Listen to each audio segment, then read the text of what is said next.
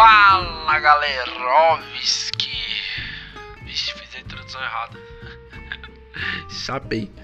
Ladies and gentlemen, como vocês estão? Bem-vindos mais, a mais um Leoncast Certo? Um Leoncast rápido, um Leoncast meio feito às pressas Mas é um resumão da semana política, da semana econômica no nosso Brasil e no mundo, né? Então fique atento aí as próximas palavras proferidas por mim neste que é o melhor podcast de investimentos da face de Diadema, porque na Terra com certeza você vai achar outro melhor por enquanto. Vamos lá, galera. Um bagulho que eu já tinha falado antes, é numa live que a gente que eu fiz lá na Lyon, então se você perdeu, preste atenção tá? Não, não perde, fica atento nas coisas que aparecem na Lyon, porque essas lives são de importante altíssimo valor para você que é investidor. Minha janela tá aberta, então vocês ouviram alguma coisa, mano, não repara, tá? É uma coisa que eu falei lá na live, as condenações do Lula foram anuladas. Eu expliquei lá na live todo o processo jurídico tal, bem detalhadinho, mas aqui eu vou explicar mais, mais ou menos. É, o ministro Faquim, o ministro Edson Faquim do Supremo Tribunal Federal, ele decidiu né, ele ao ler o habeas corpus da defesa do Lula, ele decidiu que o Sérgio Moro ele não era competente para julgar o caso do triplex. Ele não era competente não. O Sérgio Moro ele não devia ter julgado o caso do triplex, porque o caso do triplex não tinha nada a ver com a Lava Jato. Não havia indícios nenhum de que aquilo ali é, tinha a ver com a Lava Jato e também é, a, a, Operação Lava Jato tratava sobre crimes que eram cometidos na Petrobras.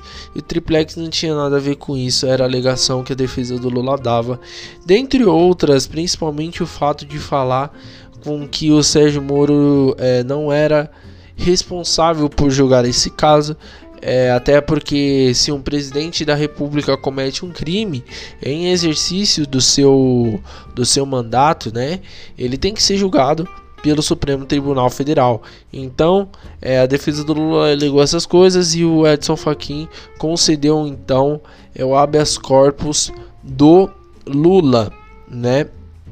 E aí entrou toda aquela conversa de suspeição do Moro. O que, que, é uma suspeição, galera? Eles estão votando é, de acordo com aquelas conversas gravadas que tiveram entre o Moro e os promotores. Se o Moro ele já estava com inclinações políticas na época que ele julgou o Lula, entendeu?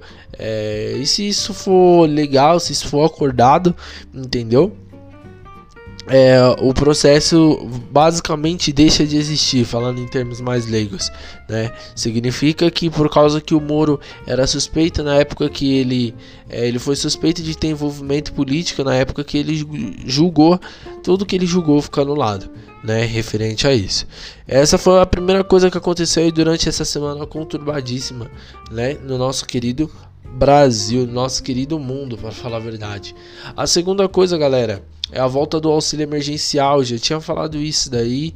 É, eu não lembro se foi um podcast ou se foi no, numa live, mas eu tinha falado da volta do auxílio emergencial e foi é, aprovada, né? Tanto, tanto no Senado quanto na Câmara. Agora tá para sanção é, do presidente e também tá para uma coisa que a gente chama de MP, que é medida provisória.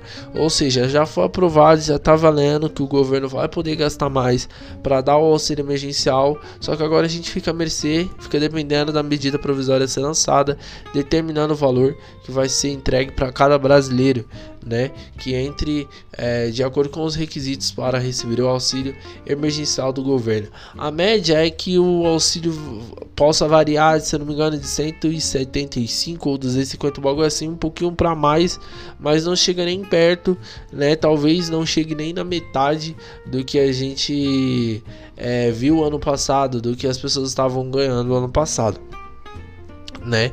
É, basicamente no Brasil foi isso que aconteceu. Agora falando um pouquinho lá fora, depois a gente retorna para o Brasil.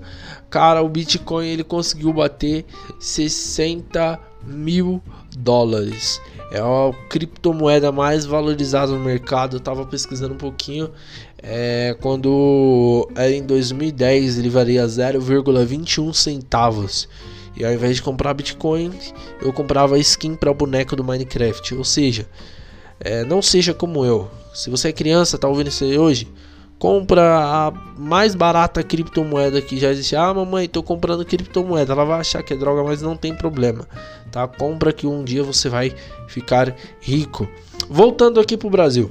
Depois de falar que Bitcoin alta, de volta do auxílio emergencial, de Lula com as condenações anuladas e tudo mais a gente fala do nosso querido Daniel Silveira, meu professor de constitucional, ele gosta de brincar muito que o Daniel Silveira, é, ele fez tudo isso porque agora na, na nosso curso de direito a gente está aprendendo sobre o poder legislativo, né, e as garantias que ele tem. Então o Daniel infringiu algumas das garantias, algumas das regalias, vamos dizer assim, do poder legislativo, ó, do poder judiciário, na verdade. É, só para mostrar o exemplo do que a gente está aprendendo esse semestre, né? Meu professor sempre brinca desse jeito. Então, o que que aconteceu? É, o Daniel Silveira ele foi levado para a prisão domiciliar. Ele saiu da prisão federal onde ele estava e agora ele foi direcionado para sua casa e já vai estar sendo monitorado via tornozeleira eletrônica, meus queridos. Então, é, não fique com medo se um dia você ofender o STF, tá bom, galerinha? Não, não dá nada, brincadeira, dá, dá ruim sim, eu tô zoando com vocês. É, continuando aqui. O que mais teve no Brasil? Teve a troca de ministro da Saúde. Isso aconteceu hoje, dia 15 de 3 de 2021, né? O Pazuello, se não me engano, Eduardo Pazuello, general de, general de logística, o major de logística, um negócio assim, é, saiu fora do cargo e agora quem vai entrar é um médico. Não me lembro o nome do médico, tinha visto na CNN Brasil News é, mas vai entrar um médico agora no lugar do Pazuello, né, que é uma nova cartada aí para o governo que pode aumentar a popularidade, o que pode aumentar também é, o nível de popularidade no mercado, né? Porque obviamente é muito melhor um médico no Ministério da Saúde do que um lojista. E a última coisa, galera, que eu tenho para falar é sobre o lockdown em SP. A última coisa que teve essa semana, né, velho?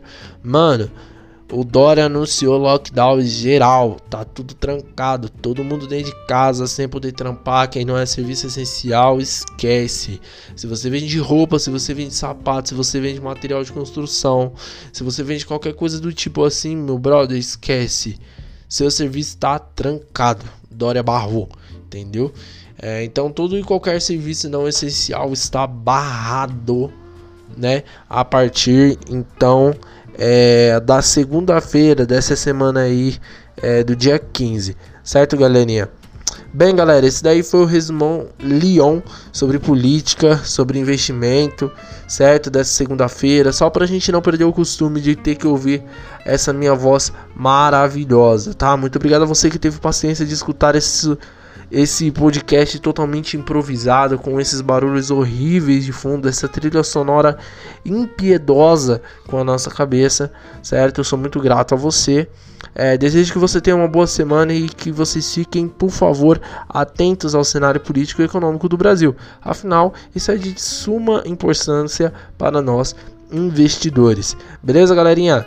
Fiquem com Deus e tchau, tchau.